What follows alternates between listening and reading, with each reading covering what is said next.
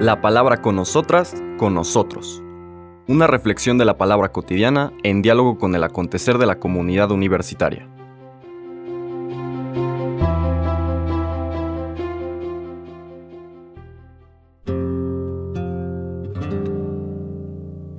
Hola, buenos días.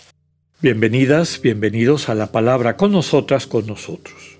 Hoy miércoles 12 de abril de la octava de Pascua, el Evangelio del día nos lleva al relato de Lucas. Dejamos, recordamos, el lunes fue Mateo, ayer fue Juan y hoy vamos al Evangelio de Lucas. Es el relato de los discípulos de Maús, que lo quiero leer para explicarlo en conjunto con el de ayer. Fíjense, vamos a ver cuántas similitudes hay en el relato de el encuentro con María Magdalena, según Juan, y en este caso el encuentro con los dos discípulos de Maús cuyos nombres no conocemos, y su encuentro con el Señor Jesús.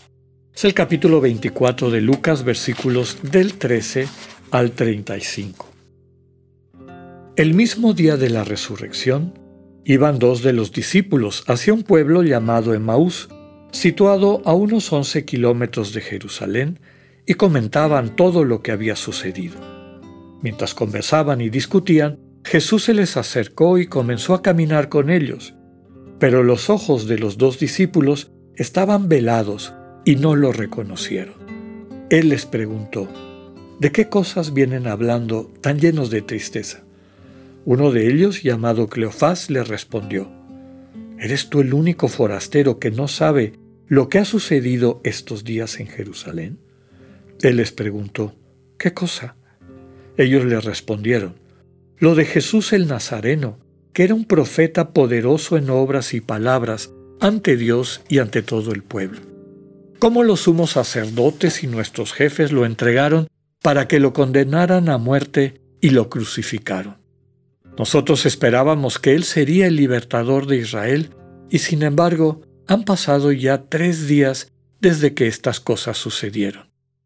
Es cierto que algunas mujeres de nuestro grupo nos han desconcertado, pues fueron de madrugada al sepulcro, no encontraron el cuerpo y llegaron contando que se les habían aparecido unos ángeles que les dijeron que estaba vivo. Algunos de nuestros compañeros fueron al sepulcro y hallaron todo como habían dicho las mujeres, pero a él no lo vieron. Entonces Jesús les dijo, Qué insensatos son ustedes y qué duros de corazón para creer todo lo anunciado por los profetas. ¿Acaso no era necesario que el Mesías padeciera todo esto y así entrar en su gloria? Y comenzando por Moisés y siguiendo por todos los profetas, les explicó todos los parajes de la Escritura que se referían a él. Y acerca del pueblo a donde se dirigían, él hizo como que iba más lejos, pero ellos le insistieron diciendo, Quédate con nosotros, porque ya es tarde y pronto va a oscurecer. Y entró para quedarse con ellos. Cuando estaban a la mesa, tomó un pan, pronunció la bendición, lo partió y se lo dio. Entonces se les abrieron los ojos y lo reconocieron, pero él se les desapareció. Y ellos se decían el uno al otro, con razón nuestro corazón ardía, mientras nos hablaba por el camino y nos explicaba las escrituras. Se levantaron inmediatamente y regresaron a Jerusalén, donde encontraron reunidos a los once con sus compañeros, los cuales les dijeron, De veras ha resucitado el Señor, y se le apareció a Simón.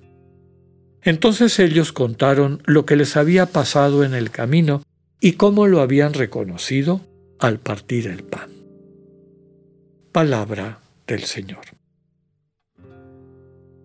Les invito a que mantengamos el relato que leímos ayer, María Magdalena en el sepulcro, y este relato, aquel de Juan, y este relato de Lucas sobre los discípulos de Maus. Vemos que las apariciones personales suelen tener cuatro momentos.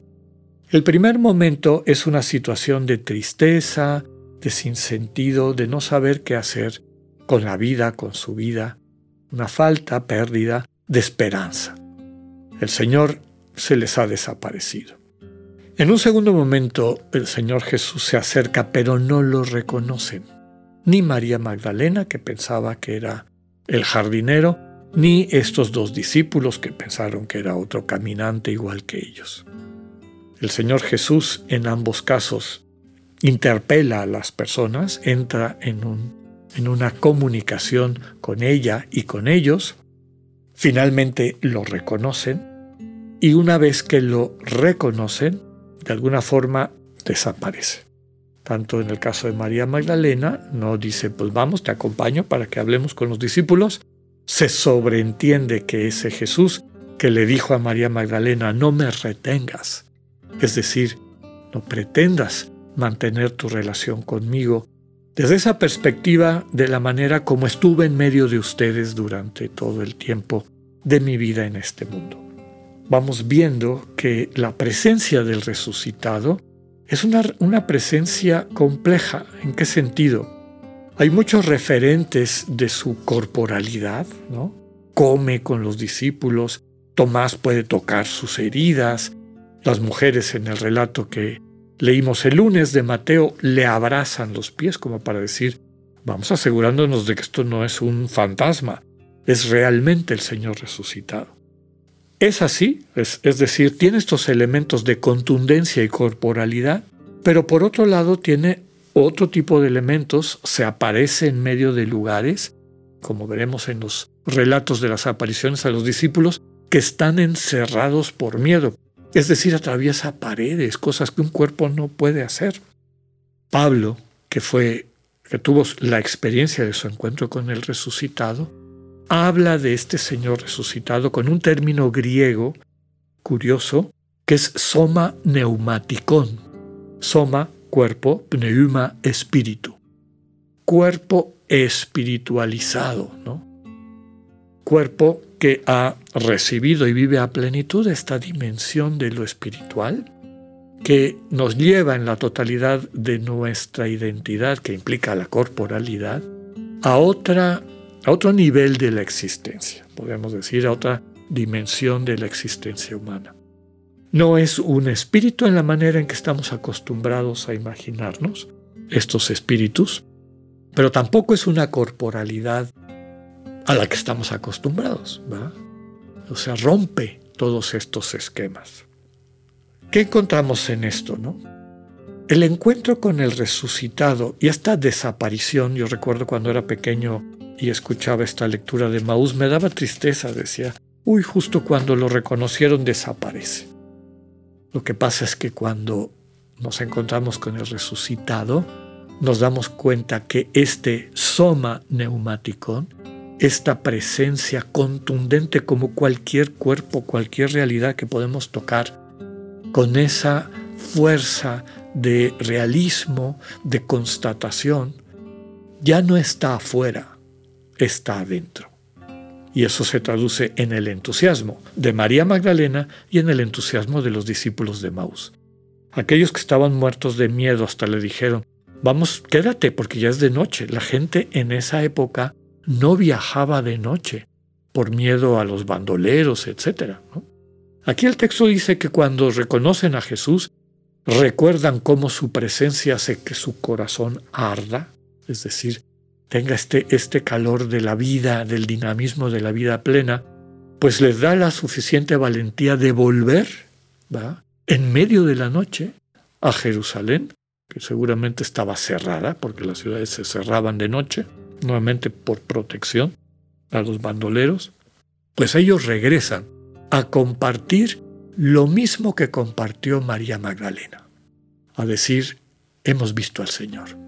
Desde aquel entonces todo cristiano, todo verdadero cristiano en este sentido, de quienes experimentan junto con Pablo lo que él dice, vivo, pero no vivo yo, Cristo vive en mí. El Cristo vivo, el Cristo resucitado, es una realidad contundente en mi corazón.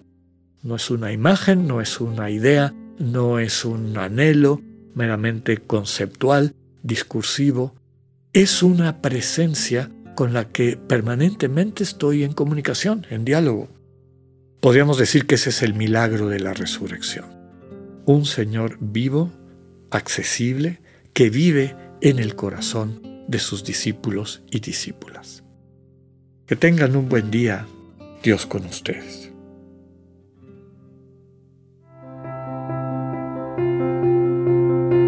Acabamos de escuchar el mensaje del Padre Alexander Satirka. Escúchalo de lunes a viernes a las 8.45 de la mañana por radioiberoleón.com, a través de nuestra app gratuita para iOS y Android o por Spotify.